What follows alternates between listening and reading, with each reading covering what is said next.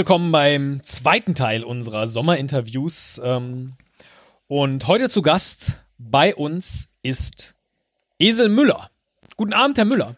Ja, Herr Christetzko, guten Abend, danke für die Einladung. Und ja, vielen Dank, dass Sie sich ähm, A, die Zeit nehmen und B, auch den Fragen stellen, denn es haben sich ja in der Tat in der letzten, in der letzten Zeit so einige, so einige Dinge ereignet und es sind offensichtlich Wahrheiten ans Licht gekommen, ähm, ähm, über die Sie bislang noch nicht gesprochen haben, aber heute Abend Rede und Antwort stehen wollen. Das äh, ist jetzt Ihre Meinung. Ähm, wir hatten ja eigentlich eine andere Vereinbarung. Aber gut, stellen Sie mal Ihre Fragen. Schauen wir mal. Ich fange mal vielleicht mit der überraschendsten ähm, Nachricht an. Und zwar wurde jetzt und vielleicht können Sie ja noch mal kurz sagen, wie das aufgedeckt wurde, aufgedeckt, dass sie in Wirklichkeit gar nicht diese tiefe Stimme haben, sondern technische Hilfsmittel verwenden, um so tief zu klingen. Und das schon seit vielen Jahren. Ähm, warum machen Sie das, Herr Müller? Also es, es ist ja, man muss sich das ja mal vorstellen. Also man startet seine Karriere und Herr Christetzko, das wissen Sie ja auch. Ähm, man startet so eine Karriere in der Hoffnung, ähm, dass man damit berühmt wird und man rechnet nicht damit, dass man man man will geliebt werden und nicht ausgelacht werden. Und dann startet man mit so einem Podcast und alle Leute lachen nur über die Stimme. Ja? Und sagen, ach, guck mal, das Quietscheküken und so. Das furchtbar war das. Und dann habe ich mir, ähm, dann habe ich mir ein bisschen technische Beratung äh, geholt. Es, eigentlich ist das nur so ein, so ein vorgeschalteter, so eine Art, ähm, äh, so ein, äh, wie so ein ähm, vorgeschaltetes Element vom Equalizer, dass die Stimme ein bisschen, ganz kleines bisschen runter, runter dreht. Aber es gelingt Aber Ihnen ja auch jetzt hier. Also ist das was, was Sie am Körper tragen?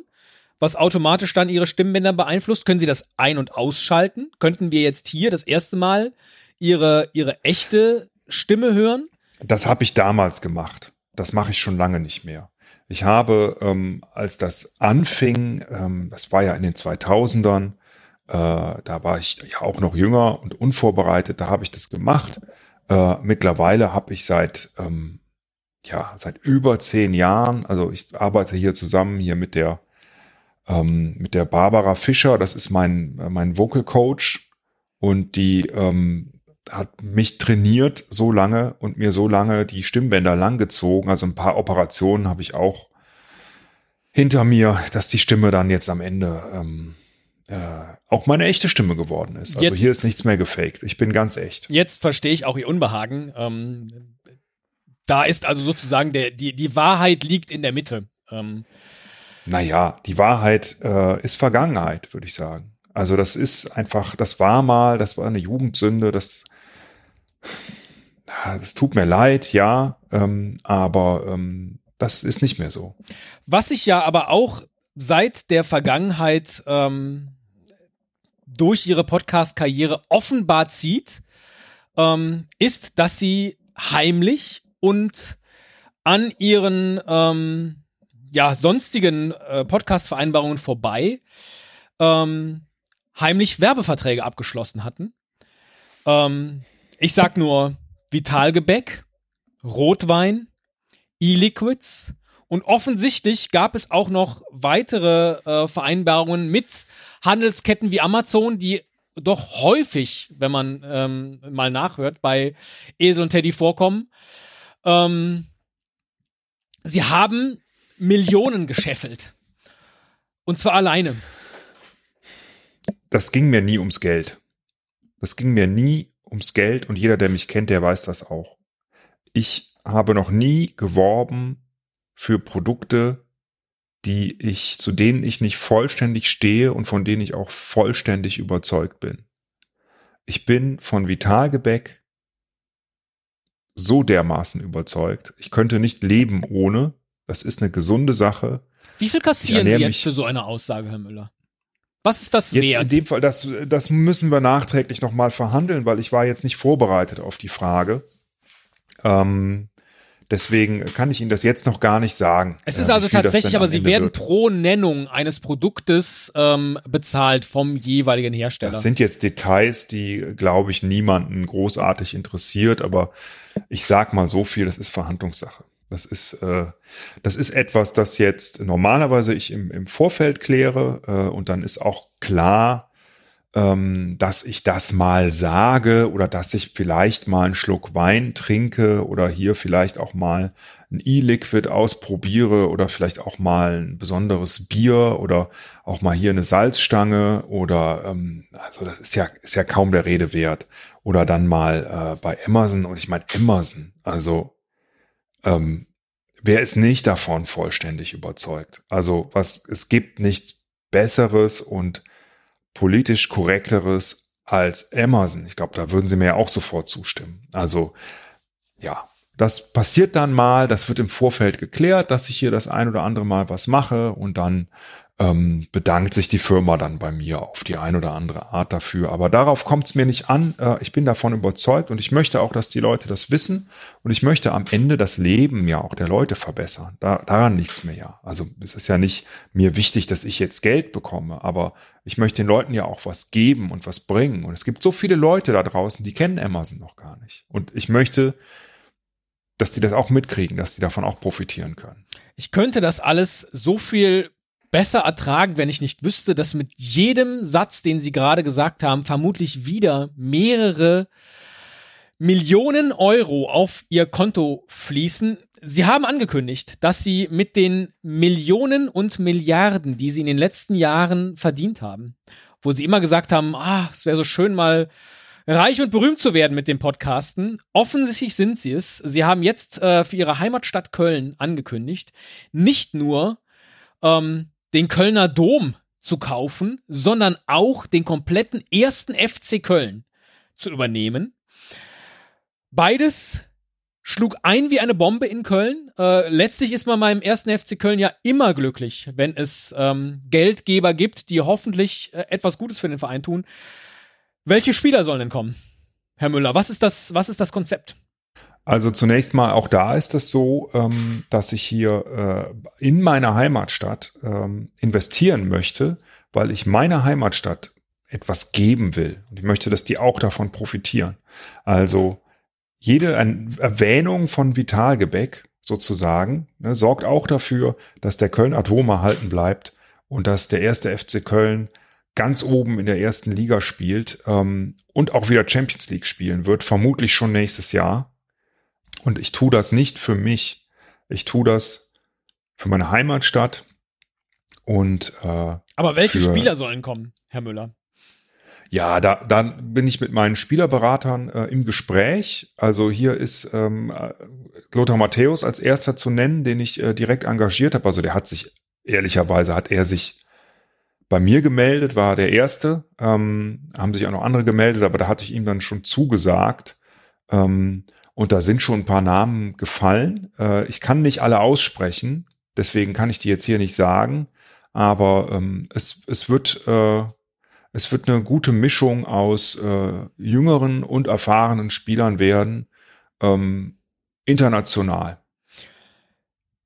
Gut, ich verstehe, Sie wollen ähm, an dieser Stelle keine Namen nennen. Das ist auch soweit in Ordnung. Das andere Großprojekt, das Sie angekündigt haben, ähm, was Sie mit Ihrem wirklich ähm, unfassbaren Reichtum angehen wollen, ist, sich zusammen mit Jeff Bezos und Elon Musk auf dem Mond oder auf dem Mars ich weiß jetzt nicht, welcher Planet tatsächlich der ist, der am Ende von ihnen bewohnt werden soll, ähm, oder welcher Himmelskörper, ähm, gemeinsam eine Riesenvilla zu bauen, um von dort aus das Klimaproblem der Erde zu lösen. Genau. Also sie wollen zu dritt in einer Art WG, ich weiß gar nicht, wie, es mir, wie ich es mir vorstellen äh, kann, auf Mond oder Mars leben und von dort aus ja, das Klimaproblem der Erde lösen. So, so hieß Ja. es in ihrer gemeinsamen Presseerklärung. Wie langfristig sieht das aus? ist das das Ziel. Das langfristig ist das das Ziel. Das ist natürlich ein langer Prozess. Und da werden wir dann auch mal sehen, ähm, äh, ob das dann auch so bleibt. Also der, der Plan ist jetzt erstmal, dass wir ähm, auf dem Mond mhm. ein Hotel bauen. Mhm. Äh, das soll auch diesen ganzen Klimaschutz finanzieren. Also die Idee ist, dass wir ähm, schon Touristen auch auf den Mond bringen, die dann in diesem Hotel wohnen. Da werden wir als erstes wohnen. Ähm, ich glaube, dass äh, Elon da auch bleiben will. Ähm, Richard äh, und ich fliegen dann weiter zum Mars, während Richard, Elon Richard weiter. Wer? Richard Branson. Richard Branson. Ach nee, Richard Branson war ja gar nicht dabei, ne? Ja, den, den haben Sie jetzt, ja, den haben Sie jetzt neu ins Spiel gebracht. Sie sind also zu viert. Interessant. Ja, ja, ja. ja äh, Richard wollte auch dabei sein. Ähm, okay. Aber er weiß gar nicht, wie lange er es noch macht. Mhm. Also ähm, äh, Jeff, Richard und ich, wir fliegen auf den Mars ähm, bauen dann da weiter. Da ist das Ganze natürlich ein bisschen schwieriger. Ähm, da werden wir wahrscheinlich, wenn wir da das erste Hotel stehen haben, dann hat der Elon wahrscheinlich den halben Mond schon zugebaut. Ähm, egal. Ähm, wir nehmen uns da die Zeit, die wir brauchen. Dann ähm, fliegen Jeff und ich noch weiter. Der Jeff möchte gerne auf diesen Saturnring ähm, äh, irgendwie, ich weiß nicht genau, wie er sich das vorstellt, da möchte er gern was bauen und dann so ein bisschen um den Saturn rum ne, gondeln ähm, weil er einfach denkt, die Aussicht müsste eigentlich ganz cool sein da. Ähm, und ich äh, habe eigentlich den Plan, dann noch weiter zu fliegen zum Pluto. Weil äh, der Pluto, sie sagen's, noch, noch, weil das ist eigentlich schon, also seitdem ich denken kann, ist das mein Ziel. Ähm, nicht seitdem ich denken kann, seitdem Pluto den Planetenstatus aberkannt bekommen hat, was ich für eine Riesenschweinerei halte. Wirklich für eine Riesenschweinerei. Und ich will nicht wissen, wer da seine Finger im Spiel hatte ähm, und aus welchen Ländern, ich nenne jetzt keine, da ähm, vielleicht auch beeinflusst wurde. Ähm, das hat Pluto nicht verdient. Pluto ist ein vollwertiger Planet und es fehlt ja Pluto auch am Ende nur ein ganz geringes Volumen, um wieder als Planet anerkannt zu werden. Also das ist alles eine Schiebung, aber nicht mit mir, ähm, ich werde also auf dem Weg zum Pluto aus den Saturnringen Material mitnehmen, das ich dann anlagern kann auf dem Pluto, um dem Pluto endlich wieder den Status als Planet, seinen Status und verdienten Status als Planet zurückzugeben. Und wenn das geschafft ist, dann kümmern wir uns ums Klima. Womit Sie ja nichts darüber gesagt haben, wie Sie genau das tun wollen. Äh, entschuldigen Sie bitte, es klingt wie vier unfassbar reiche Spielkinder frönen ihrer größten Leidenschaft, nämlich dem Bauen und Errichten von Gebäuden überall im Universum, dann jetzt offensichtlich, äh, unter dem Vorwand, damit irgendetwas auf der Erde zu bewirken. Ich hab's noch nicht verstanden, wie das funktionieren soll. Herr Christetzko, das waren in der Geschichte der Menschheit immer die Kindsköpfe, die uns nach vorne gebracht haben immer die mit Ideen, wo andere gesagt haben, ich verstehe nicht und wie kann denn das und so. Nein, man muss die Sachen einfach anpacken und machen. Man braucht nicht immer den Plan bis zum Ende. Machen ist hier die Devise. Man muss was in die Hand nehmen und tun. Und dann kommt man am Ende auch weiter. Und genauso machen wir das auch. Wir haben ja gar nicht den Plan. Also stellen Sie sich vor, der Mond ist komplett besiedelt. Der Mars ist komplett besiedelt. Ja? Dann äh, brauchen wir auf der Erde doch das Klima gar nicht mehr. Dann machen wir uns ein neues. Schön sauber, gefiltert, super Luft. Problem gelöst. Jetzt sind sie baff, ne? Äh, das ist. Ähm, ich hatte gehofft, heute mehr Antworten für mich persönlich, aber vor allen Dingen für unsere äh, Hörerschaft zu erfahren. Aber gut, sie geben das Preis, was sie preisgeben möchten. So ähnlich hat das ja auch, und das ist meine letzte Frage für heute, hat das ja auch äh, Universal getan, als sie ähm, bekannt gegeben haben, dass sie die Rechte erworben haben, äh, ihr Leben zu verfilmen. Und äh, gleichzeitig ähm, ist auch schon bekannt gegeben worden, dass sie verkörpert werden von Danny DeVito. Wie gefällt Ihnen diese Entscheidung? Ich bin ja ein Freund des Kontrapunktes, Herr Christetzko. Wenn Sie meine Bücher gelesen haben, dann werden Sie das wissen. Ich habe lange, lange ähm, da mit Quentin drüber gesprochen. Der ist der Regisseur von dem Film. Ähm, der äh, ganz anders besetzen wollte. Ich habe aber gesagt, nein, Quentin, du musst niemanden nehmen, der so ist wie ich.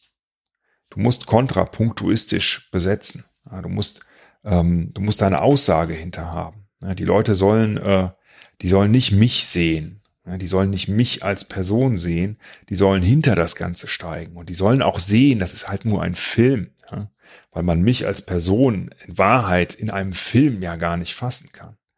Deswegen war das immer mein, mein allergrößter Wunsch, ähm, dass der Danny das macht.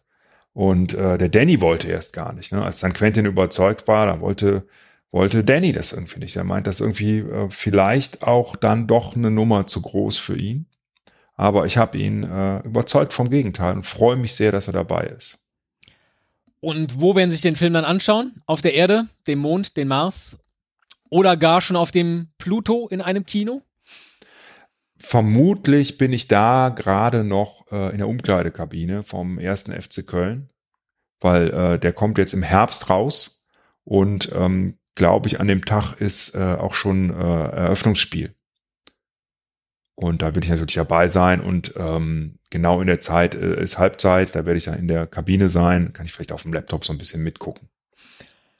Herr Müller, das ähm, waren viele spannende Einblicke ähm, in Ihr Leben. Ähm, ich habe zugegeben nicht all die Antworten bekommen, die ich mir erhofft hatte, aber vielleicht dafür die ein oder andere ähm, bekommen, die unerwartet war. Und von Herr Christetzko, ich mache Ihnen ein Angebot. Sie dürfen mir eine Frage noch stellen und ich gebe Ihnen eine ganz ehrliche Antwort, wenn Sie so unzufrieden sind mit dem Ganzen. Oder äh, wenn Sie möchten, äh, gebe ich Ihnen auch gerne ein Ticket äh, für einen Mondflug. Ich danke Ihnen für das Interview, Herr Müller. Thank you.